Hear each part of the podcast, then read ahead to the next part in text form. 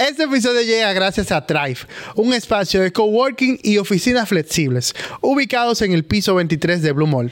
Y a la Asociación Dominicana de Empresas FinTech. Ado Ado Fintech. FinTech. ¿Y si no lo complicamos?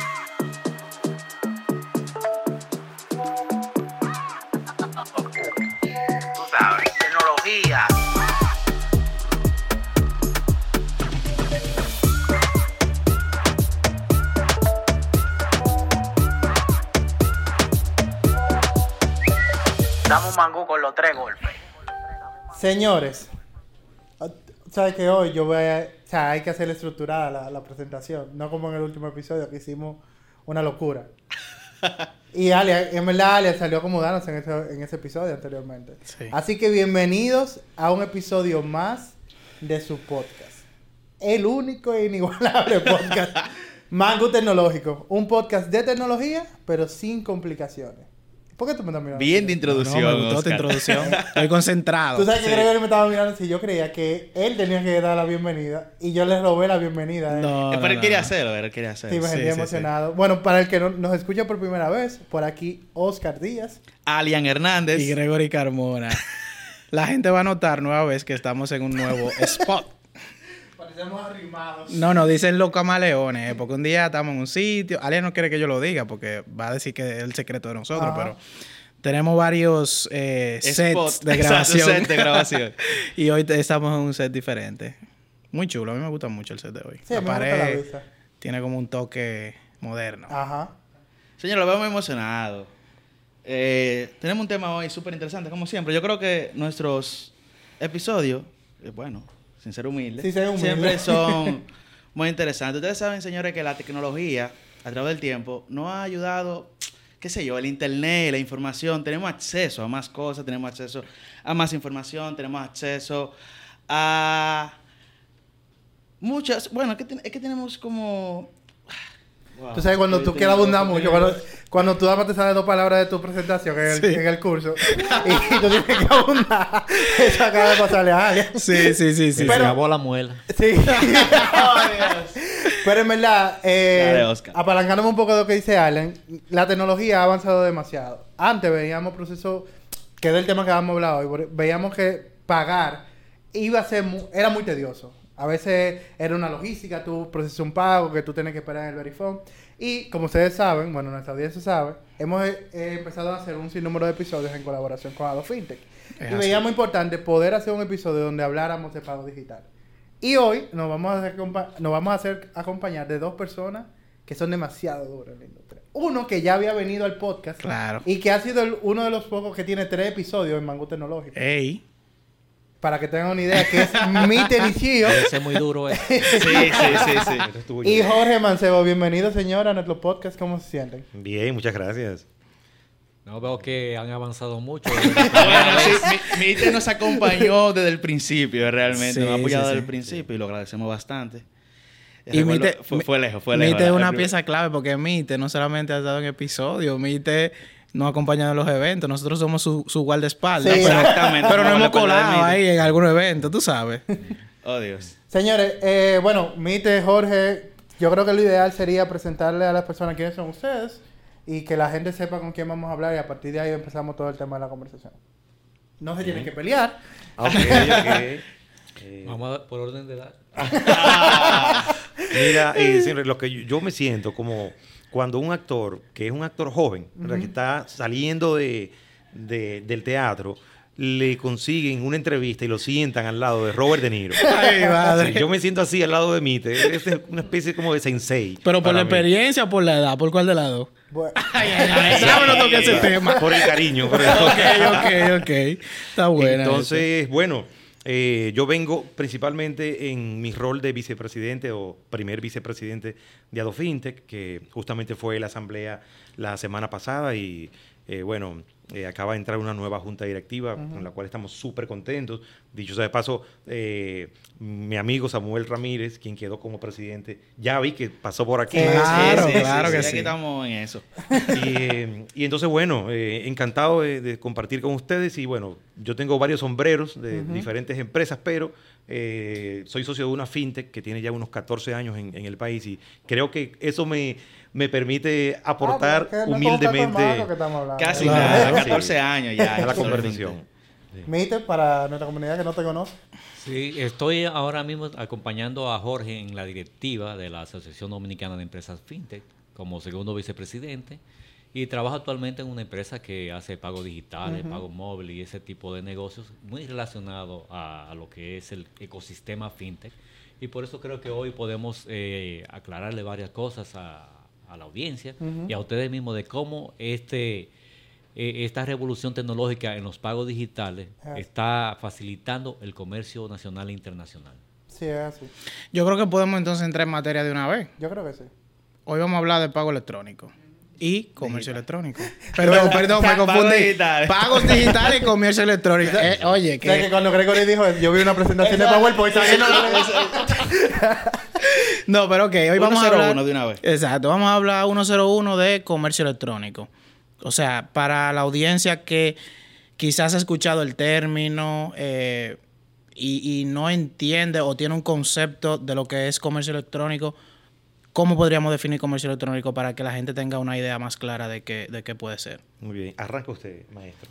Mira, si nos llevamos por lo que dice la ley 126 y 102 de la, de la definición de comercio electrónico es cualquier transacción con mensaje de datos que se realiza a través de, de medios electrónicos de compra y venta de bienes y servicios. Pero lo más fácil es comercio electrónico comprar y vender por internet. Yo creo que eso, eso lo entendería cualquiera. Es el, el, El punch. el punchline del episodio. Mira que cuando Mite empezó parecía una, una definición de, de, De Wikipedia. de, de los diccionarios. De que Oscar proviene del latín oscus, pero significa tal cosa. Pero yo creo que es bueno resaltar, Mite, que ahí también a veces la gente... Hay una pelea siempre con el tema de pagos, con el comercio electrónico. Y es que el comercio electrónico, para que sea comercio electrónico, tiene que hacer toda la transacción en internet, ¿no? Sí, porque si no, entonces eh, sería eh, como se hace ahora, como una compra por catálogo. O Exactamente. sea, que si tú la ves en una página web y dices, lo quiero comprar, pero la transacción se realiza fuera de internet, o sea, en, la- en el mundo real, ya es como compra por catálogo o compra por teléfono. Exacto. Mira, pero hay ahí como una variante de eso. Y es, hay un concepto que se usa, se usa mucho en los Estados Unidos que se llama BOPO. BOPO es Buy Online, Pay Offline. Entonces, va muy dirigido a ese segmento de la población que no está bancarizada Ok. o no está tarjetizada. Tú puedes hacer el checkout en línea y como tú no tienes el medio del pago digital, eh, que vamos a hablar más adelante, tú lo tienes en efectivo, en cash, y vas y pagas en un punto físico. Eso que tenemos, que hace, no es mucho, no hace mucho que entró el tema de los subagentes bancarios, tenemos unas redes de, de puntos físicos eh, que donde la gente ahora puede o realizar una compra en un marketplace, que también ya hay varios marketplaces ya famosos aquí, Sí. y como no tiene, no está bancarizado, puede ir y liquidar esa compra en, en- presencial, en físico, En y se cierra el ciclo. Exacto. Entonces hay una variante interesante ahí de- del, del comercio electrónico. Sí, normalmente es una lucha que hay. tan- o sea, porque hay gente incluso, he escuchado que le dicen pseudo e-commerce a la transacción que, que se efectúa por internet, ¿verdad? Pero el pago como tal se realiza ya por una Fuera transferencia. Y, ahí, y yo estaba confundido antes, porque para mí hacer una transferencia bancaria eh, entraba dentro del ciclo de de e-commerce. y hace No. poco me explicaron que no. Y, y es lo que tú dices, mucha gente todavía tiene la confusión.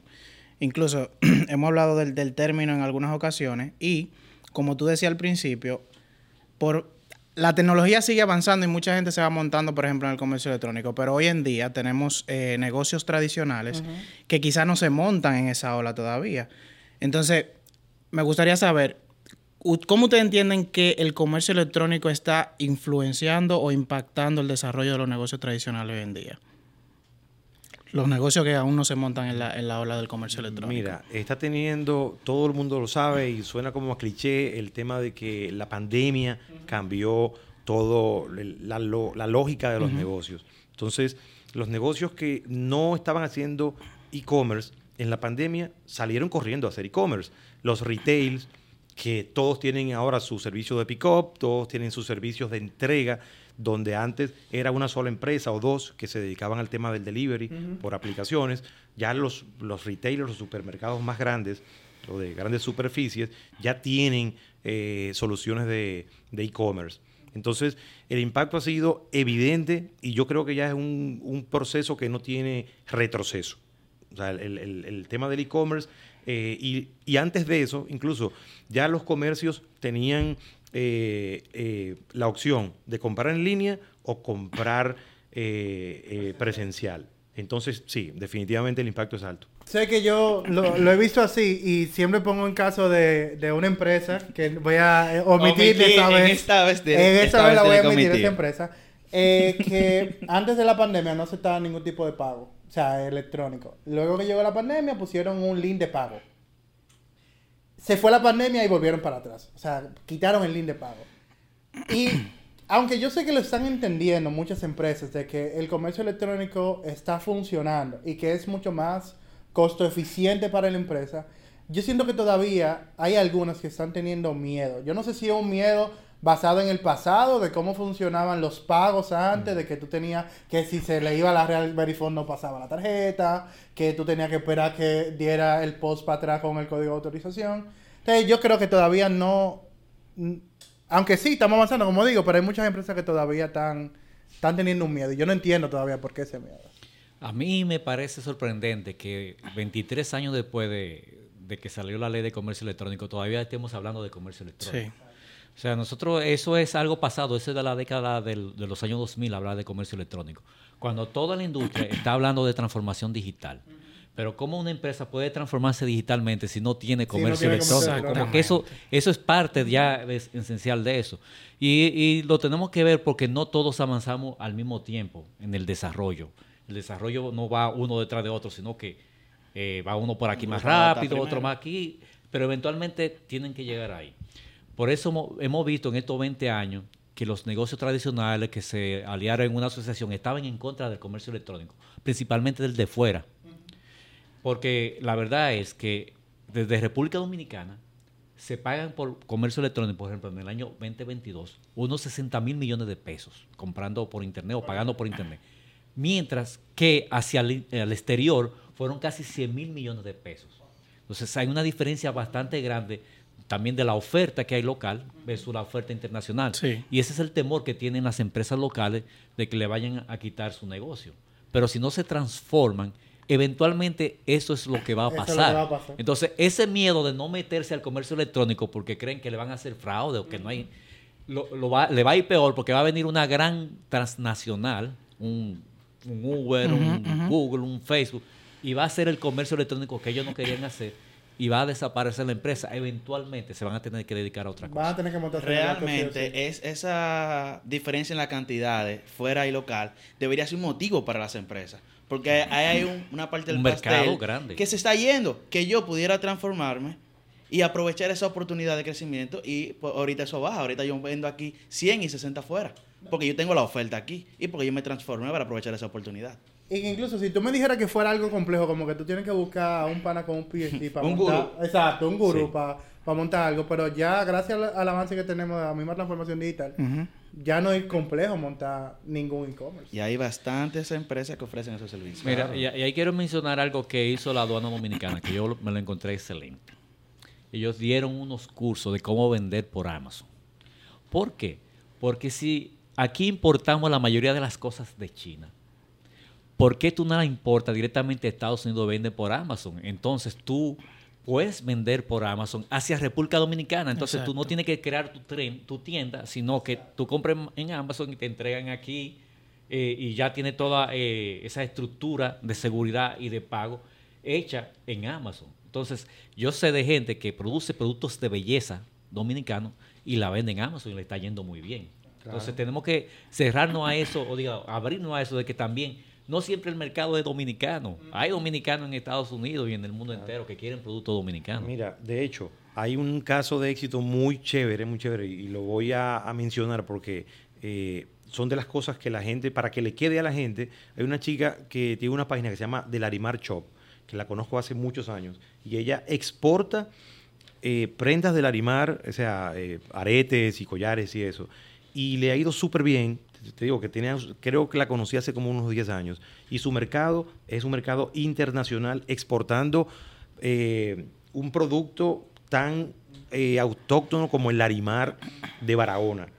Y el negocio le ha crecido y ya tiene su proceso de logística bien montado. Y son casos de éxito que valen la pena copiar porque de nuevo el el e-commerce te permite eh, volver tu negocio exponencial es decir que no es uno a uno sino que es uno a diez Sí. eso es el concepto de Es exponencial que el comercio electrónico, el comercio en las plataformas digitales, te saca de esas cuatro paredes. O sea, ya tus clientes no son los que están a tres calles, pueden ser los que están en otro país. O sea, el mercado es grandísimo. O sea, es una gran oportunidad. realmente. claro En ese mismo sentido, yo entiendo también que un quizá un stop de algunos negocios tradicionales que quieren montarse en la ola del, del comercio electrónico puede ser el tema de seguridad también. O sea, nosotros vemos diario temas de fraudes eh, electrónicos, no solo a comercio, sino a diferentes instituciones.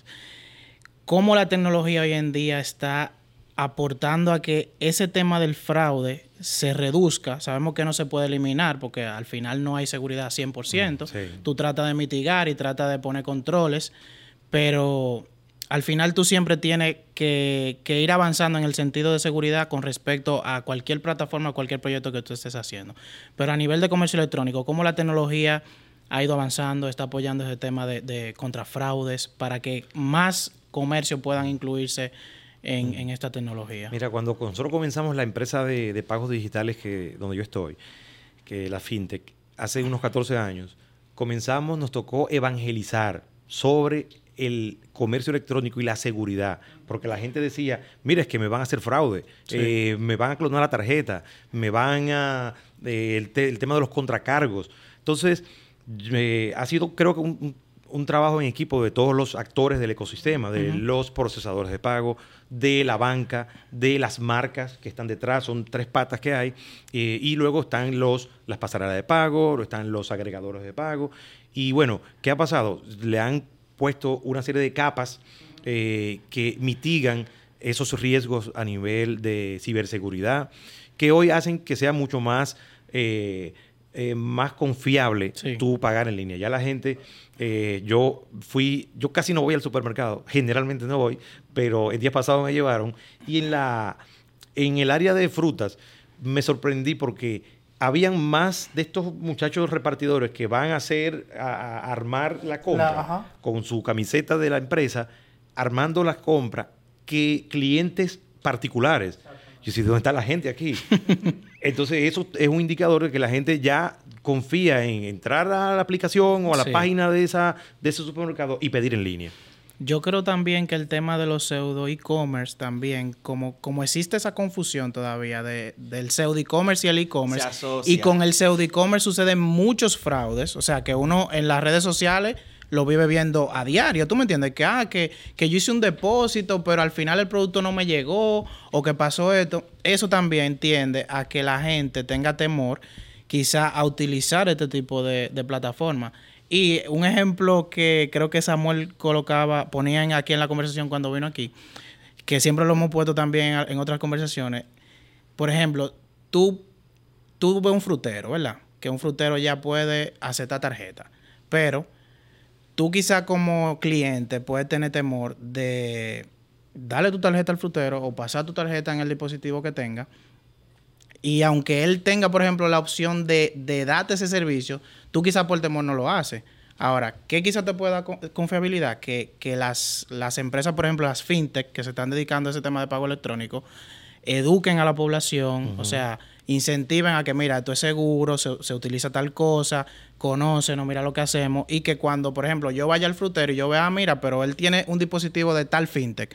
Ah, no, pero yo sé que esa gente son confiables, Mm, sí. déjame yo confiado, déjame acceder Y yo creo que ahí hay como, con el tema que tú mencionas de educar a la gente, Sí. es un punto importante para tú erradicar esa, ese temor que O existe. sea, no- nosotros hicimos un, un documento en- justamente en AdoFintech que tenía que se llamaba Retos del e-commerce en la República Dominicana, que después se lo voy a compartir a lo ustedes. vamos a poner en la descripción. Y, y dentro de las cosas, nos- nos- fue una mesa, eh, se creó con diferentes actores de la banca, de las fintech, de los procesadores de pago, de, la, de los reguladores que participó también. Entonces, de las cosas era el tema de la seguridad y el tema de la educación, que son como claves para que pueda eh, la- el país cre- seguir creciendo en el tema de de- de e-commerce. Que la educación es lo que permite que la gente se haga partícipe y que, o sea, si la gente no entiende, no puede, o sea, no, no va a intentar utilizarlo porque tú tienes que conocer, sentirte confiado y después, ah, pues mira, eso funciona, eso funciona. Y luego ya tú puedes. Pero para mí yo lo veo de otro punto de vista. El que hay que educar es la pyme Es la pyme. y al negocio. Porque esos 160 mil millones de pesos que se pagaron por Internet en el 2022, quiere decir que el consumidor sí confía Sí, confía. y, que, y que está dispuesto a hacer e-commerce. Claro. Incluso una estadística que yo publiqué de, del DICAP, que es el departamento que investiga los crímenes informáticos, solamente habían do- menos del 3% de denuncias de clonación de tarjeta, del 100% de los crímenes cibernéticos. Sí. O sea, que no, no son tanto. Porque ahora hay mucha más seguridad en las transacciones por Internet. Una de ellas que puede beneficiar a, a los comercios es que antes el comercio tenía que asumir todo el riesgo y tenía que pagar cualquier fraude. Y yo creo que ahora se lo reparten entre los adquirientes y las grandes marcas, se reparten ese fraude. Y la tokenización es la palabra clave para el comercio electrónico de la actualidad. La tokenización permite que una tarjeta de crédito se disfrace en otros números, viaje por internet y aunque la capturen, no, eso no sirve para nada, y se haga el proceso de compra completo sin que el usuario arriesgue sus números o sus datos verdaderos de la tarjeta. Sí. Tenemos que visualizar la tokenización como esas fichas que tú vas a una kermés o a un casino y te dan una ficha. Ese dinero nada más vale ahí en ese comercio. Tú Exacto. sacas una ficha del casino y no puedes hacer nada con ella. De lujo. Ese dinero solamente vale dentro de ese ecosistema. Igual con la tokenización, ese, esa- ese número de tarjeta de crédito que viaja por internet solamente le sirve a los que están haciendo la transacción. Si la sacan de ahí ya no funciona. Entonces ahora va a haber un empuje de todas las grandes marcas y los bancos para que se tokenicen las tarjetas de crédito. O sea, que tú tengas un alias que es el que va a viajar por internet mientras tus datos van a estar seguros siempre. Entonces, yo creo que esa es la clave y que va a dar más seguridad a los comercios y a los usuarios de que hay seguridad para hacer comercio electrónico. Mira, pero para no dejarme que después de esos datos de Mite, yo ya, yo dije... De que ya, cerremos ahí. ¿Qué, qué yo, qué yo digo? A ver si brillo un poco. Eh, mira, eh, lo que yo hablaba de cómo el ecosistema se ha eh, juntado para subir los niveles de seguridad, hay una serie de marcas que no las voy a mencionar aquí, pero son plataformas que tienen los autorizadores, los adquirentes, para mitigar de nuevo ese riesgo. Y dentro de esas plataformas tienen una serie de reglas de negocios que ahora está muy de moda todo el tema de inteligencia artificial, Sí. donde trabajan, analizan una serie de variables, como de, de dónde tú pasas la tarjeta, si nunca has pasado la tarjeta, si te fuiste para Ucrania y, y- y es la primera vez que la pasas, luego eh, las IPs, luego los montos, qué, cantidad de compras tú puedes hacer en un día, si pasas tres compras de 5 mil pesos, ya esas reglas de negocio están definidas, o te bloquean la tarjeta o te llama el banco y te dice, fue usted señor. Entonces, todas esas plataformas junto con los procesos de tokenización sirven, porque antes el banco te daba el tablazo y no te avisaba. Sí. Y entonces, claro, Un monitoreo preventivo. Exactamente. Entonces, esas variables metidas con machine learning, inteligencia artificial que tienen detrás esta plataforma, ayudan mucho a, a mejorar la experiencia de compra. Sí. Tú sabes que algo que mencionaba Mite también, eh, y tú también eh, retomaste esa idea de las MIPIMES, de la educación a las MIPIMES, por la aceptación que el público ha tenido. Eh, a nivel de herramientas, o sea, yéndonos por la misma línea de las MIPIMES, ¿cuáles herramientas las FinTech pueden ofrecer para impulsar, seguir impulsando, motivando a las MIPIMES a que se monten en la ola del el comercio electrónico?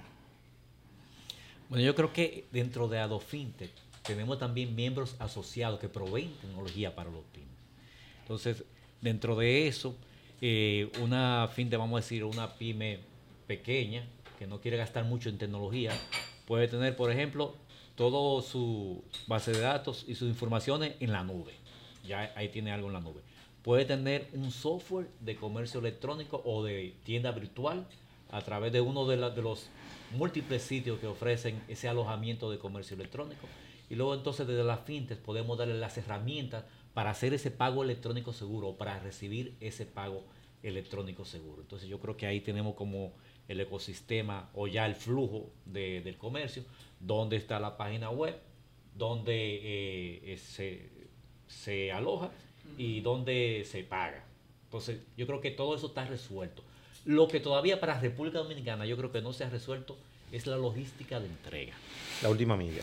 Eh, eso, porque todo lo tecnológico ya a través de, de, de Adofintec o de cualquier otro sistema que haya aquí en República Dominicana se resuelve. Pero no cuesta lo mismo entregar un lapicero en Santo Domingo que en Dajabón. Cuando se resuelva eso, yo creo que vamos a estar allá a nivel de, de- de otros países. Claro. Mira, hay otras plataformas ahí, complementando algunas que se te quedaron, como el tema del de el e-confirming, el e-factoring, que son plataformas que ayudan a potenciar financieramente las MIPIMES, porque un problema que tenemos acá es que las MIPIMES es costillas récord que, que trabajan, porque cuando van de repente a los sistemas tradicionales de la banca no, no son sujetos de crédito. Unos de esos son precisamente los créditos digitales, que tenemos que hablar más adelante de eso, que es la segunda vertical más importante de AdoFintech, son los créditos digitales. Y los créditos digitales tienen detrás eh, unas tecnologías habilitadoras como el onboarding digital, que le permite a esa pyme tener una plataforma en la nube y poder evaluar en, en tiempo real eh, el, eh, otorgar un crédito o un préstamo eh, pequeño, un microcrédito. Tenemos pymes de nanopréstamos, de nanocréditos, de 5 mil pesos. Pues tenga unidad, un taxista se quedó sin gasolina o se le dañó el carro, son 5 mil pesos. Él puede entrar a una aplicación móvil y solicitar 5 mil pesos y se lo desembolsan en línea. Ahí eh, Mite está también cercano a, empresas de nano préstamo donde trabaja. Entonces, son de nuevo tecno- tecnologías habilitadoras. ¿Cuál se me queda? La de gestión de finanzas, que son los CRM y los ERP, porque ya las empresas hicieron, el MIC hizo una encuesta en Santiago y le preguntaba a, los, a las pymes, ¿ustedes qué necesitan? Y ellos esperaban que le dijeran dinero. Y ellos le dijeron, nosotros necesitamos tecnología, herramientas, porque habían señores que tenían, vendían dos millones de pesos y lo anotaban en una mascota, en un cuaderno. Wow. Y un CRM hoy en día te cuesta no, desde 50 dólares en adelante, si está en la nube. Entonces, es- de nuevo, esas son tecnologías que permiten que las MIPIMES crezcan de manera exponencial. Sí, incluso eso que tú comentabas del onboarding digital, yo tengo la oportunidad de implementar KYC ahora mismo en el sector justicia. Y esas habilitadoras, al final lo que siguen haciendo es que la gente confíe más, en que tú agregues más puntos de control, en que tú puedas hacer una transacción en línea. Que eso es lo que queremos, que la gente empiece a hacer más transacciones en línea. A mí me, me conviene muchísimo más eso que otra cosa. Y además de la logística en nuestro país, ¿qué otro reto tiene el comercio electrónico, obviamente, en nuestro país? Mira, hay varios retos. Eh, uno es el tema de que el sistema impositivo dominicano está creado para poner en desventaja eh, el, el sistema de pagos digitales y que está detrás del e-commerce. Porque el, el comercio en línea tiene un 0.15% de comisión cada vez que tú realizas un pago. Y cuando lo haces en efectivo, no. En aquí y en Kazajistán se sabe que el efectivo tiene un, el dinero tiene un costo y el costo de mover el dinero es muy alto. No solo el costo de moverlo, sino el riesgo de moverlo. Entonces tiene riesgo, tiene costo, es obsoleto y se supone que mm, debe- tiene que haber un, un sistema que incentive el comercio electrónico y no lo hay. En este momento no lo hay. Dos, las tasas de comisiones de procesamiento son muy altas. Mm, Todo el mundo sabe que si tú tienes un negocio y dentro de tu sistema de costos tú tienes que mm, dejarle un 5% al procesador de pagos, solo por, por tú aceptar pagos, eso te encarece tu proceso y el producto y eso es una bola de nieve. Cuando tú ves sistemas y ojo, que eso no es un problema solo de los autorizadores, sino que como yo decía al principio, hay un ecosistema que están las marcas, los adquirentes y los bancos. Y luego, cuando tú comparas República Dominicana con otros países, por ejemplo en Panamá, el- la tasa de procesamiento anda en un 1.8%. 1.8 y hasta 1.2. Lo comparas aquí, ya tú dices, pero ¿qué pasa? ¿Y qué sucede? Mucha gente, ¿qué hace? Ve a PayPal como una opción, to checkout, Stripe, etcétera. Cosa que nosotros desde Ado Fintech estamos promoviendo para que esas transacciones se queden aquí. Porque el, el- el reto que pasa con esas plataformas, para los que nos están viendo, que a veces uno piensa que es muy fácil, Sí. es que tú tienes que tener cuentas en bancos internacionales y luego para tú traer el dinero para acá es un problema. Entonces no es tan fácil. Eh, ese es un reto. Incluso eh, la comisión acá, por ser de República Dominicana, también es más alta porque también hay unos niveles de riesgo donde nos ponen a nosotros y nos califican. Y la conversión creo que es menos inclusive del dólar. O sea, tú como quieras pierdes por la misma conversión. Igual cuando tú compras en pesos, también el dólar lo cobran más caro. Claro, entonces eh, yo entiendo que, que la conversación está abierta, eh, hay ánimo de los adquirentes en revisarlo, eh, pero definitivamente sigue siendo un riesgo. Y el tema de timing, es, que- es decir, cuando tú como pyme, tú, tú dices, mira, yo quiero hacer comercio electrónico, déjame agarrar, eh, hacer un contrato para aceptar pagos. Eh, tú tienes que integrarte tecnológicamente. Eh, los tiempos son de un mes a veces. Luego, hay, por ahí hay uno que te pide una VPN. O sea, a una pyme tú te pides una VPN. Sí. Entonces, ¿Por qué es? Fácilmente ni, ni en informática. No, claro, Claro. hay una gente de tecnología muchas veces. Y luego eh, está el tiempo incluso de, de onboarding o de la firma del contrato. Te, te va a llamar un ejecutivo y dura tres semanas para llamarte. Cuando, de nuevo, ustedes saben que tú entras a una plataforma de esta que yo acabo de decir y tú haces el proceso en línea. Y tú En estás aceptando, tú estás aceptando pagos en minutos. De nuevo, eso tiene una serie de desventajas, porque nosotros tenemos que eh, promover y comenzar a crear la conciencia de que el, el comercio electrónico, y creo que el, el racional de, este, de esta conversación es que los py- las pymes que nos están viendo digan, oye, déjame, yo, es más fácil procesar localmente y tiene una serie de ventajas. Entonces creo que tenemos que trabajar en eso. Sí, yo creo que sí tenemos que seguir trabajando en eso. Eh, pero como decíamos ahorita, la gente lo está entendiendo. Te lo digo, eh, yo tuve la oportunidad de conocer, eh, bueno, la que le vende, me vende la comida de mi perra. Yo compro una comida específica. Y ella no tenía ni, ni siquiera un CRM. Y un día ella me dijo que ella eh, necesitaba ayuda para poder montar un CRM. Cosa que no es nada del otro mundo Sí. bajo la realidad que hay ahora mismo. Y después, como al mes siguiente, ella me mandó un link de PayPal para empezar a pagar. Y yo, no fue a ti. Él eh, me mandó un link de PayPal para yo empezar a pagarle por ahí las, la comida de la perrita. Y a mí, como yo soy muy metido, le digo, pero... Le pregunté. Ah, no, es que se me hizo muy fácil crear una cuenta de PayPal empresarial y se acabó. Y ella en ese momento sincronizaba su cuenta con el banco que estaba en ese momento, que le permitía, ¿verdad?, la, la transacción aquí. Y dije, mira, yo no sé mucho de eso, pero yo escuché que esa, esta marca empezó a dar un link de pago local. Y yo sé que te llega, de una, te llega a tu cuenta, bueno, por el punto fue que resolvió.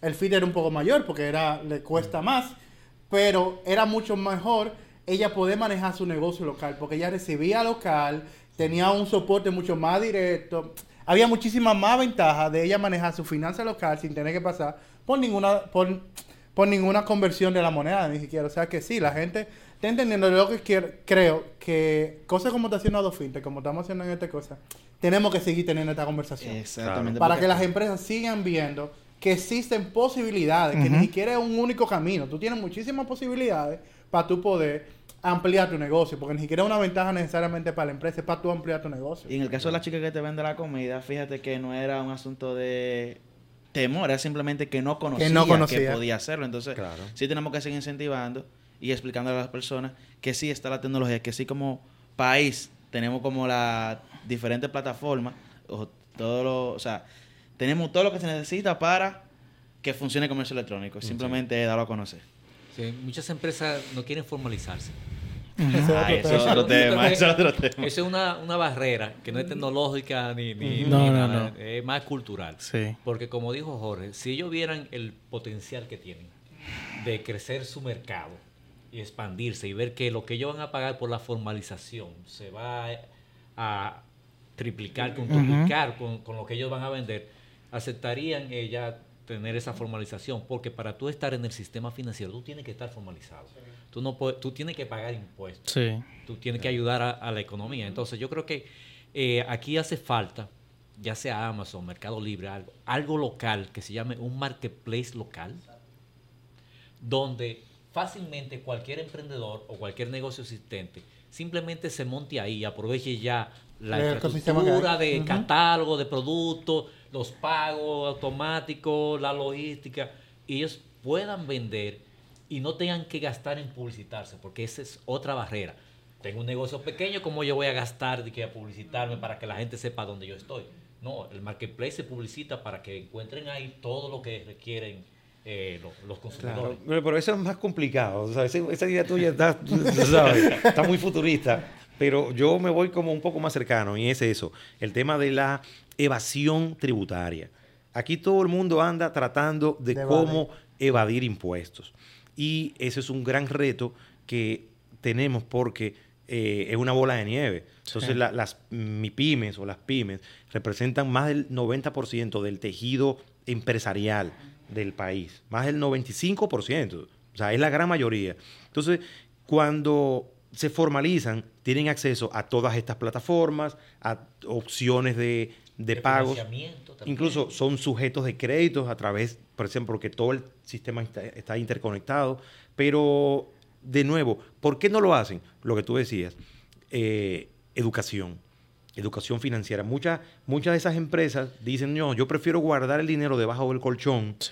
Eh, o cuando tú vas a aceptar, a pagar con tarjeta, eh, la, la- la pyme que tiene un verifón, que le cobran el 5%, ella te dice, si me pagan efectivo, Ujú. El de- paga un Es 5% precio, menos. Pero si no, exacto. Oye, Son dos precios diferentes. Exactamente. Pero el tema, el pero, tema. pero, pero yo siento que no es tanto un asunto, es un asunto de educación, pero también hay, yo entiendo una parte de cómo vendemos esas ventajas, porque yo entiendo que si comenzamos a promover que estar formalizado tiene estas Exacto. ventajas, dígase, tiene, tú tienes, eh, puedes ser sujeto de crédito, eh, tú tienes acceso a financiamiento, o sea, tiene, es, qué sé yo, yo me formalizo y esta formalización viene con estas 15 cosas detrás. Yo entiendo que la conversación pudiera ser diferente, pero es que estamos partiendo de la premisa de que me quieren quitarme dinero Sí. y no de que Sí. yo tengo ventaja sobre estar formalizado. Sí, y yo creo también que, que hay gente que quiere, por- te lo digo por el caso de nosotros, cuando nosotros empezamos este tema de la formalización. Me robaste la idea. Nosotros- yo creo que el tema tributario en este país tiene que mejorar. Sí. Porque, o sea, nosotros que tenemos acceso a tener información y a poder procesar esa información, hemos cogido una lucha del Sí. para poder formalizarnos. Exacto, y no solo con lo tributario, o sea, la formalización en general, desde el inicio de registrar sí, un fue nombre todo- fue todo un hasta proceso. el tema tributario, es súper complicado en el país. Eh, Pero yo- hay una ventanilla única por ahí. No, No, no, Ay, no, Dios, no, esa- Sí. ¿En qué paró eso? Mira, Todavía estamos nosotros esperando cosas. Sí. Pero algo que, o sea, Pero yo, sí, formaliza. Se coge la lucha. Exacto, formaliza. exacto, Es hágalo, lo mejor porque- que te puede pasar. Pero es, es ese tema, o sea, yo digo que del lado de quien tiene la responsabilidad, o no la responsabilidad, el- la misión de que más personas a nivel del gobierno se formalicen, tiene que empezar a dar el tema de educación, o sea, hablarle con números a la gente, dar, venderte la capacitaciones, mira, tú puedes aumentar exponencialmente tus ventas con esto, con si tú habilitas estas cosas, puedes tener un público que tú ahora mismo no tienes acceso. Está este tema también de los nativos digitales que hoy en día no quieren andar con efectivo, quieren usar aplicaciones para pagar, quieren hacer las cosas rápido. Y hay un público ahí que necesita, por ejemplo, que, que esas cosas se fomenten. O al final va a venir otro, un emprendedor, un muchachito que confía en la, la tecnología, tecnología. en este tipo de cosas. Y muchos negocios tradicionales van a morir, lamentablemente, Pero si no se montan en la ola. partiendo de la premisa de decir ventajas, Gregory. Tú estás diciendo, mira, formalízate y esto no es como... Tienes que. Exacto, no es tienes que... Entonces, o sea, es que es, la- vender la ventaja de hacer algo, men, si no, yo no lo voy a hacer. Volverlo Porque si no, sexy, eh, volverlo eh, Sí, sí, sí, sí. Porque la gente si no- solamente ve la- lo, decir- malo. Exacto, si yo no veo esas ventajas, yo lo que voy a decir, ¿y por qué yo me voy a formalizar si luego me va a quitar un porcentaje de lo que yo me voy a ganar? Bueno, Exacto. no, mejor no me formalizo. Yo lo que voy a hacer lo es pagar impuestos. Y me lo ¿Pa' gano qué? todo. Exacto. La gente solamente parte de que solamente va a pagar impuestos, pero no ve lo que, se- lo que tú tienes de vuelta por estar formalizado. No se ve. Claro, que es un desarrollo común para todos, o sea, para la comunidad completa. Tú sabes que hemos hablado mucho de comercio electrónico y no podemos, eh, cuando hablamos de comercio electrónico, no podemos dejar a un lado el tema de los pagos digitales. Claro. Entonces, todo el tema de comercio electrónico, todo el tema de las fintech en general, una de las misiones que tiene principalmente es la inclusión financiera en todos los sentidos y con todas sus verticales. Pero entonces, específicamente en la vertical de pagos digitales, ¿cómo se está impulsando el tema de la inclusión financiera de esas MIPIMES a través de, de- de la vertical de pagos digitales? Maestro. Bueno, en el caso de, voy a hablar por el caso particular de, de GCS, donde, donde yo laboro. Nosotros estamos viendo como uno de los objetivos principales es la eliminación del efectivo, Uf. para que el dinero siempre se mantenga electrónico. Entonces, eh, estamos a través de, de- de los productos que nosotros comercializamos, viendo cómo incluir financieramente a más personas que están eh, bancarizadas y subbancarizadas, porque está esta cla- clasificación. Porque tú asumes, ah, no, la persona que tiene una cuenta en un- una institución financiera está bancarizada. Pero hay gente que solamente la tienen por la nómina. Sí. O sea que ellos, porque trabajan en un sitio, llega ese dinero, lo sacan en efectivo inmediatamente y esa es la única transacción que hacen con, con el banco. Entonces, eh, toda esa persona que por en República Dominicana está cerca del 50%, los subbancarizados y los no bancarizados, Wow. necesitan una forma de entrar, vamos a decir, al sistema financiero y por eso nosotros le damos herramientas, ¿verdad? Para que puedan tener una, una cosa que se llama una cuenta virtual, una cuenta simplificada, que solamente necesita la cédula. Eh, y pocos requisitos como para poder tener acceso a esa, esa, a esa forma de pago electrónico o de manejar el dinero electrónicamente. Entonces, con eso es que nosotros pensamos, y varios, varios miembros de, de Adofinte también están en ese mismo tenor, de proveerles billeteras a la población subbancarizada y no bancarizada para que puedan realizar todos sus pagos y servicios y sus compromisos de manera digital sin tener que retirar dinero en efectivo de los cajeros, haciendo fila en los bancos, con el peligro del transporte de dinero. Todo eso se puede eliminar con estas, estos productos eh, de billeteras digitales que estamos impulsando en República Dominicana. Y mira, no es una idea descabellada porque eh, si tú comparas eso con aplicaciones tradicionales, con tecnología en general, no es tan difícil tú, una gente que quizás no está acostumbrada a usar tecnología, que se monta en esa ola. Tú tienes aplicaciones como las redes sociales, WhatsApp, Ya todo el Instagram. mundo usa. Claro, y gente, por ejemplo, que aprende porque es, lo- es la necesidad del momento. Entonces, en esa misión de eliminar el efectivo, va a llegar un punto donde todo el mundo va a estar montado ahí y el que no esté montado va a querer montarse ahí. Sí, porque va a ser necesario ya. Sí, incluso yo no lo veo tan lejos. O sea, yo veo que ya estamos dejando el efectivo. Inclusive yo vi una estadística hace poco que el, no me acuerdo el rango de edad, pero sé que estaba entre los 20, entre los 20 y 30, que estaban utilizando menos tarjetas de crédito. O sea, estaban accediendo a menos crédito a través de, de la herramienta tarjeta de crédito. Y se estaban estaba apalancándose más de billeteras eh, digitales. Y al inicio, con las billeteras digitales, yo siempre te- me, me hizo ruido al inicio, no te voy a negar. Porque yo lo que decía, ok, pues yo además veía el pago de servicio. Yo lo que decía, si a través de mi banco yo puedo pagar un servicio básico, porque yo tengo que ir ahora y descargar una aplicación en la cual también yo voy a pagar ese servicio básico. Pero cuando tú le das ese valor agregado, que es el, para mí el principal de la billetera digitales, en el, el cual tú puedes ejecutar todas tus transacciones a través de esa billetera digital, tú puedes tener una tarjeta 100% virtual que tú puedas pagar servicios a través de esa, de esa tarjeta virtual Sí. Y que puedas, en vez de tú desenfundar tu cartera y que te esté haciendo un bulto ah, en el pantalón atrás, tú haces eso mismo, pero de forma virtual. Tú haces eso mismo eh, escaneando un QR, tú haces eso mismo procesando a través de una, de una plataforma virtual, o sea que, que sí tiene una ventaja competitiva y yo no creo que sea tan disruptivo ya. Yo creo que ya la gente lo está entendiendo, el por qué unirse a una billetera virtual, digital, perdón, para eh, hacer su procesamiento de Y pago. elimina ese riesgo de que se te pierda la cartera. Es que, es que al final tú andas con el celular las 24 horas en tus manos. siempre. Entonces tú ah, vas a concentrar todo lo que tú haces dentro de ese aparatito. Sí, y de que podamos hacer contactless con el teléfono. Por Ahí- Dios, ahí alguien que se apiade de, de, de eso. Pero Pero mira, que estamos trabajando en ese proceso. Sí, sí, sí, sí. Ese ejemplo que tú pones en la cartera es súper chistoso porque yo, por ejemplo, de, de unos años para acá, yo he cambiado la, la cartera varias veces y he, mientras más pequeña, mejor. Sí. Y, y, por ejemplo, antes yo usaba, tú sabes que siempre te daban tarjeta de presentación, y tú ibas guardando y acumulando vainas. Ya, Y hoy en- ya hoy día eso no se usa. O sea, uno está tratando de no usar eso, ¿me entiendes? Y mientras más cosas tú puedas tener en tu teléfono, mejor. que te ayudan a tú andar ligero en la calle. Que tú andas más seguro. Tú andas más seguro. Exactamente, hay riesgos que tú quitas. La cartera te puede perder con efectivo. Ahí no va a pasar en el teléfono. Te puede perder el teléfono, claro, pero.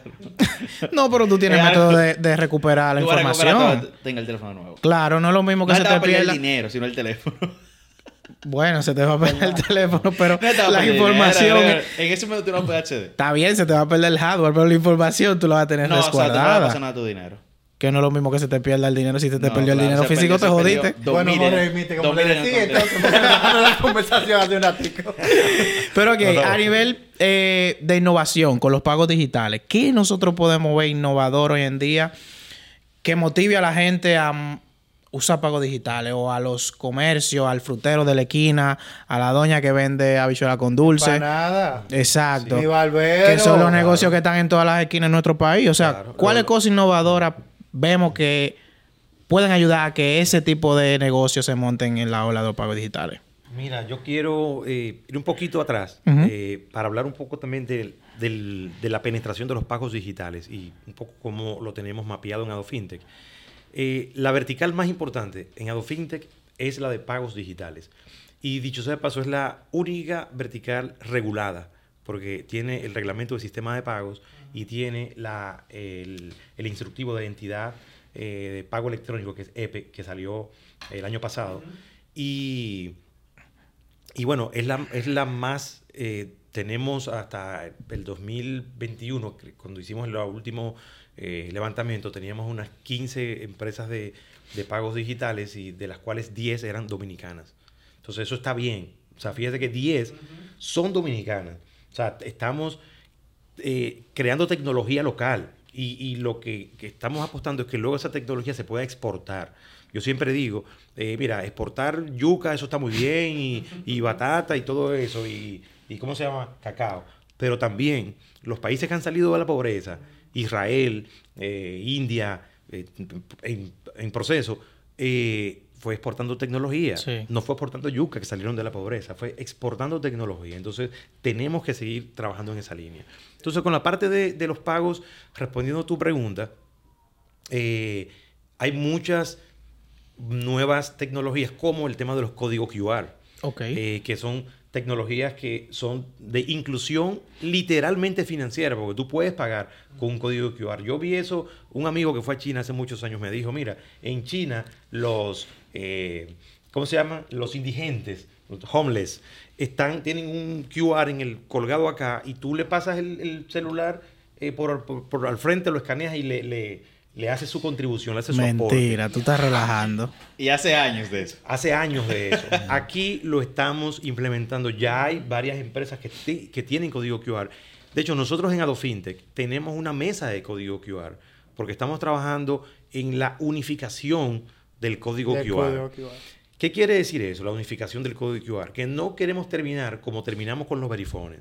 Que tú vas a un negocio y hay cuatro. Cinco diferentes. Elige. ¿Y yo y cuáles que van a y pasar? entonces la muchacha tiene que decidirse por el que por detrás le hace el concurso. Exacto. O el, si la pasas por fulano, tiene. Ajá, ajá. O el Mystery Chopper. O sea, entonces eh, la idea es que hay- haya un solo eh, código QR y de- desde ahí entonces se pueda eh, acceder a los diferentes proveedores o adquirentes. Bueno, un estándar que pueda ser leído por cualquier aplicación cualquier móvil que participe en el ecosistema. Porque las que hay ahora son lo que le llamamos de circuito cerrado, un closed loop, como el token, ¿verdad? Exacto. Que funciona solamente en- dentro de esa compañía, pero la idea que nos estamos poniendo de acuerdo todos en AdoFintech es tener un estándar para que ese QR code pueda ser leído por cualquier aplicación. Y ojalá que eso suceda porque el QR es algo que ya todo el mundo ha visto en algún momento. Sí, No, es que En incluye, un todo restaurante cuando tú vas a escanear el menú. cámara, Gregory. señor. Exactamente también. O sea, todo el mundo ahora mismo tiene un smartphone que tiene cámara. O que sea, no es que tú tienes que tener el último celular del mundo claro, para tú poder usar esa tecnología. Aunque sea súper prepago y no tenga datos, Claro, pero tiene su que no tenga data, tiene, tiene cámara. O sea, estamos incluyendo a la mayoría de la población. Sí, y a, tú- ese- a esa tecnología. Y tú sabes que estaba pasando ese mismo tema de los verifones eh, con los QR. Cuando tuve un, me pasó en un food truck que yo fui y había QR, que es heavy. Pero había cinco letreros de cinco marcas diferentes. Cinco QR Cinco diferentes. QR Lo mismo que diferentes. los verifone. Entonces, ¿tú sabes cuál es el problema? Que tú tenías que tener la aplicación de ese QR para poder procesar el pago. O sea, ya yo tenía que, sobre Hace un eso... proceso. No, no, me yo te lo doy. Saca la cartera. No, no, ya, ya, mira, sí. ya. Sí. Pues, entonces, para mí, ese tema de que de lo que ustedes están trabajando de finte, de unificar bajo un, estándar, es lo que debemos hacer. Ya eh, luego con el tema de que los bancos permitan que las billeteras electrónicas se conecten directamente también, para mí debería ser uno de los próximos pasos que deberíamos dar, de que tal vez yo no tenga que elegir qué billetera necesariamente utilizar, sino que donde yo pueda reposar toda mi información de tarjetas y a partir de ahí ya decido, ¿verdad?, cómo, cómo utilizarlo. Y para mí ese tema de lo, de lo que está ocurriendo con los QR es muy genial. Entonces, quería hacerle una pregunta con relación a los talentos. En ese momento, nosotros, cuando hablábamos con Samuel eh, en el episodio anterior y ustedes con el desarrollo que nos han comentado de cómo va evolucionando, ¿verdad?, los pagos digitales, eh, sé que hay talento en República Dominicana y siempre es una discusión que nosotros tenemos con eh, nuestra comunidad. Yo soy de pensar que no tenemos el talento suficiente como para avanzar como queremos avanzar. Y eso está pasando en todos los sitios. Sí. Y aunque está evolucionando mucho el tema de las fintech, eh, yo quisiera que ustedes nos comentaran esa captación de talento para nosotros seguir exponenciándonos en ese tema de pago digital. ¿Se le está haciendo fácil? Porque aunque pareciera que sí, ahorita son los mismos dos desarrolladores que, están haciendo todo. O sea, ahí- ahorita estamos exponencial, pero sí, y lo dije una vez, aquí tenemos muy buenos desarrolladores, pero Sí. no tenemos gente que cree. O sea, al final los desarrolladores están cogiendo código, es muy lindo todo lo que estamos haciendo, pero no están creando algo como tal. Entonces, ¿cómo está ese tema de la captación de talentos para poder seguir desarrollando esa vertical de Mira, yo eh, te voy a decir la experiencia de nosotros. Hay una frase eh, que dice que sin junior no hay senior. Nosotros estamos contratando gente joven de las universidades y lo estamos formando. Porque cuando tú quieres el senior, te cuesta esta vida y la otra. Y no, lo- no lo puedes pagar. Sí. Entonces, la respuesta, ¿hay eh, escasez de talento? Sí, la hay, se coge su pela para conseguir gente buena, pero la gente buena que tú tienes, tienes que, la, porque como, como dicen por ahí, los líderes son los que forman a otros líderes. Entonces, tienes que lograr que esa gente haga esa transferencia de conocimiento a- hacia abajo y que los más juniors puedan aprender. Eso es lo que estamos haciendo nosotros. Sí, en AdoFintech todas las empresas tienen el mismo problema. Y me imagino que el mundo entero tiene el mismo problema también, no es exclusivo. Nosotros hemos estado haciendo acercamientos para hacer eso que dijo Jorge y tratar de, de desarrollar personas que, que puedan eh, hacer trabajos técnicos, no necesariamente solamente programación, porque hay muchos trabajos como eh, diseñador de interfaces, eh, eh, control de calidad, que también es- son, son eh, vamos a decir, personal escaso. Entonces, ante esta realidad, lo, todo el mundo lo que tiene que hacer es tratar de desarrollar su propio talento, señor. Eh, hay una etapa donde todo el mundo se está tratando de conquistar el empleado uno del otro, pero ¿qué está pasando?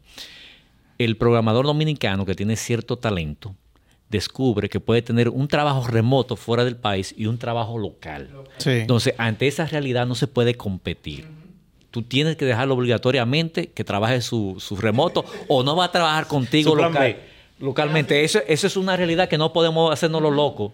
Eso está pasando porque ellos ganan 5 mil dólares, 3 mil dólares, que, que no, no se puede pagar aquí en República Dominicana. Pero ¿qué tenemos que hacer? Es masificar el conocimiento. Miren, todo esto que está pasando internacionalmente, donde están despidiendo muchísima gente, todas las grandes empresas, eso quiere decir que también va a haber una baja de, de- de empleo para los programadores dominicanos. Claro. Eso viene por ahí. Ellos Entonces, se van también en algún momento. en algún momento. Entonces, la vamos a estar esperando, pero hay otras tecnologías que van a ayudar a que se programe menos. Por ejemplo, lo que se llama el low code, que lo está promocionando empresas como Microsoft, donde tú sin saber mucho puedes crear programas. Eh, Appian también lo está patrocinando eso. Y la inteligencia artificial, definitivamente eso se va a tener que usar para desarrollar software. Sí. Claro. Que ya se está usando. No es que se óyeme. Porque eh, se está usando. Nosotros, como. República Dominicana no producimos el suficiente talento para suplir la demanda nacional de innovación y creación de tecnología. Eso es una realidad, ustedes lo, lo saben, lo pueden vivir, pero sí tenemos el potencial. Sí, Entonces eso lo que hay que hacer, lo que hay que hacer es, en vez de enseñarle a la gente a hacer, por ejemplo, mercadólogos, abogados, que son muchísimos, ir a todos los pueblos a poner escuelas técnicas. Cuidado, pues no te Y todavía. Hub de tecnología. Y, y no, y todavía, si uno busca las estadísticas, no sé si fue en el periódico que lo leí, todavía las, esas carreras tradicionales todavía son de las que más eh, en inscriben. universidades y no de carreras de tecnología, donde sabemos que la demanda crece cada año. Claro, agrimensor. Eh, ¿Cuánta gente? Sí. No, Ingeniero agrónomo. La realidad que un muchacho sin ir a ninguna universidad toma una certificación de uno de los grandes proveedores, inmediatamente está ganando 50 mil pesos, De 60 una. mil pesos, 70 mil pesos. De una. Yo, De una yo el otro día lo dije en un episodio. No, o sea, para tú ganar 5 mil dólares, lo único que te cuesta son dos años en el cual tú estudias en el ISLA y estudias inglés y se Y acabó. listo. Dos años de tu vida, en el cual lo peor que te puede pasar es que tú ganes 2.500 dólares sentado en tu casa. Eso es lo peor que te puede pasar como desarrollador o como cualquier tema de las tech. Y qué bueno que mencionaron el tema de las otras carreras. Muy bien que estemos sacando profesionales de la otra carrera, pero si lo, estamos, si lo seguimos sacando con la base de lo que pasaba hace 20 años, Exactamente. no que- estamos haciendo nada. Es que como país yo tien- entiendo que deberíamos ir graduando talento en base a la medida o a la necesidad que tenemos. Claro. Si la necesidad, y como lo, lo hemos mencionado en varios episodios, es que falta profesionales de algunas áreas técnicas de tecnología, tenemos que llenar esos espacios. Claro. Pero en Latinoamérica faltan 700 mil eh, expertos en ciberseguridad. Sí. En Yo creo, Latinoamérica. yo creo que también el tema de la doble titulación a nivel quizá académico universitario puede ayudar mucho también. Que eso se usa mucho en otros países, que tú tienes un financiero que sale financiero, pero sale con tecnología. O eh, negocios internacionales con tal cosa. Y eso puede ayudar al final a que también se... Pero obviamente esta Se impulsa información el tema llegar a las tecnológico. personas para que tomen, obviamente, investiguen, no es que vamos a estudiar simplemente algo porque falta, sino que vamos a ver si de verdad mi capacidad, yo me identifico con eso y bueno, todo el mundo, yo creo que en, en tecnología, para todas las, como todos los dones que tenemos, hay algo en tecnología que podemos desarrollar. Sí, yo lo que creo que hay que tal, tal vez eh, suavizárselo más al público en general, que no siempre hay que ser programador, porque esa Sí. es una de las cosas más difíciles, señores. hay tantas carreras relacionadas con tecnología, como ya Sí, mencionamos. Sí, sí, sí, sí. Por ejemplo, monitoreo. Tú lo mencionaste al principio. Eso se paga muy bien. Una persona que monitoree softwares de cómo están las transacciones, cómo está, el, eh, si está eh, arriba o no el servidor. Eso es una buena carrera. Las redes, eh, el UX UI o la interfaz, el diseño, eso son todas muy buenas carreras que son hasta artísticas y no necesitan de programación. Claro. Señores, Yo creo que eh, conversamos un tiempo prudente. Señores. Este es el hombre de las preguntas. Eh, sí, sí, Gregory, Gregory Y que tan, tan, tan, Ya. tan. Sí, sí. Yo creo que... Yo creo que antes de cerrar pudiéramos, no sé si quieren compartir, entiendo que sí, compartir su, donde, bueno, la red de Adofinte, donde pueden, las personas interesadas en ampliar, obviamente, la conversación que hemos tenido aquí, pueden ver, dónde pueden conseguir más información. Bueno, creo que es- ah, las redes son Adofintech oficial eh, y en la página de Adofintech, que es adofintech.org. Punto dos. eh, punto do. Y yo no- quería despedirme sin algunos de, los, de, los, de las cifras que dio, porque el tema de los pagos digitales son es primo hermano de- de- del, del comercio electrónico. Entonces, de nuevo, hay una gran cantidad de personas que aún no están bancarizadas. Ese es el gran reto que tenemos. Luego de que la bancaricemos, tenemos que incluirlas financieramente. Financieramente. Pero luego hay que, tenemos que comenzar a crear soluciones que puedan ser de uso de esos usuarios, Sí. de nuevo, de, de esas personas. Porque, por ejemplo, el, de la totalidad de ese 20% de personas eh, que utilizan las cuentas de banco, o sea, que tienen cuentas de ahorro, cuentas de nómina y cuentas corrientes, el 19% la utiliza, el 19%. Pero el 3.5% apenas recibe remesas a través de esas cuentas. Entonces, son personas que utilizan, ya tú dijiste que cuando cobran, sacan, Sacan to- todo. todo de un golpe.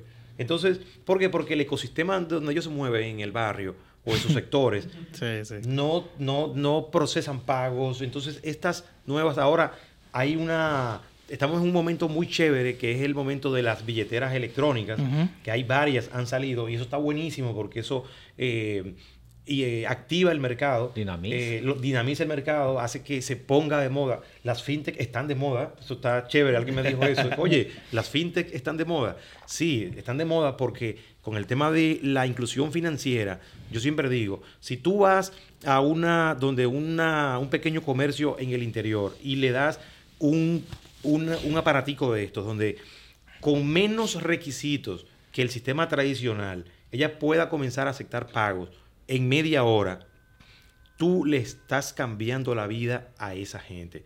No solamente a la señora que tiene el pequeño comercio, sino a todos los que están a su alrededor, porque es un efecto dominó. Dominó. Es decir, mira, ya yo acepto tarjeta, ¿qué va a hacer el, el señor que trabaja en el gobierno? Pues con su tarjeta va a ir y le va a pagar con la tarjeta. Exacto. No va a necesitar ir al cajero. Entonces, creo que eh, cerrando, eh, tenemos, hemos avanzado muchísimo eh, a nivel tanto de comercio electrónico como de pagos digitales. Aún nos queda mucho eh, por hacer, por trabajar. Afortunadamente, los reguladores eh, están apoyándonos mucho. Adofintech tiene una muy buena relación con los reguladores, que no se da siempre en todos los países. Eso ayuda para hacer planes en conjuntos de educación financiera, de tenemos el hub de innovación financiera y también salió el año pasado la estrategia nacional de inclusión Innovación. financiera. Tenemos una estrategia. Entonces, por lo menos que, que se vaya a cumplir, yo no lo sé, está ahí y te- eso nos sirve como una guía, como un norte de, a- de hacia dónde tenemos que caminar. Así que como que todos los planetas están alineados para que República Dominicana siga avanzando.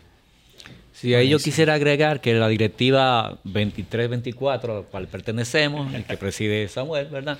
Tiene un plan estratégico que eh, incluye todas esas cosas que Jorge está diciendo y tenemos educación, inclusión financiera, hasta inclusión digital, alianzas y muy importante, nosotros como Adofinte somos ejemplo en la región. Incluso organizamos un evento de Centroamérica y el Caribe, donde las otras fintes se sorprendieron del avance y de las relaciones que nosotros tenemos Sí. y lo que hemos construido en República Dominicana, y ya somos referente internacional. Entonces nosotros pretendemos en esta directiva también dejar nuestra huella y llevarlo un paso más para allá, eh, logrando los objetivos que ya nos propusimos de inclusión financiera, inclusión digital, internacionalización y sobre todo ayudar al país al progreso.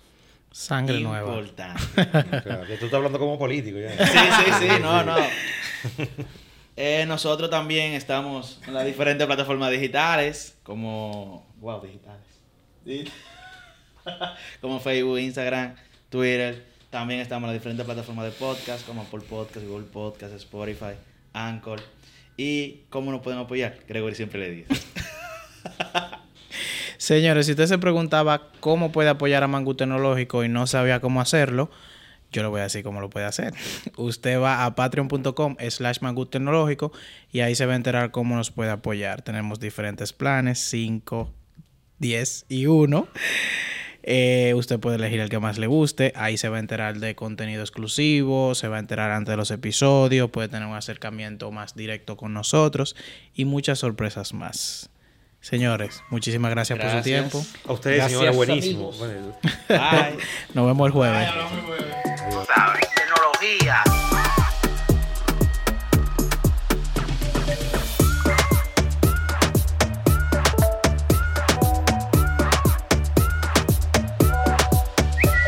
Dame un mangú con los tres golpes.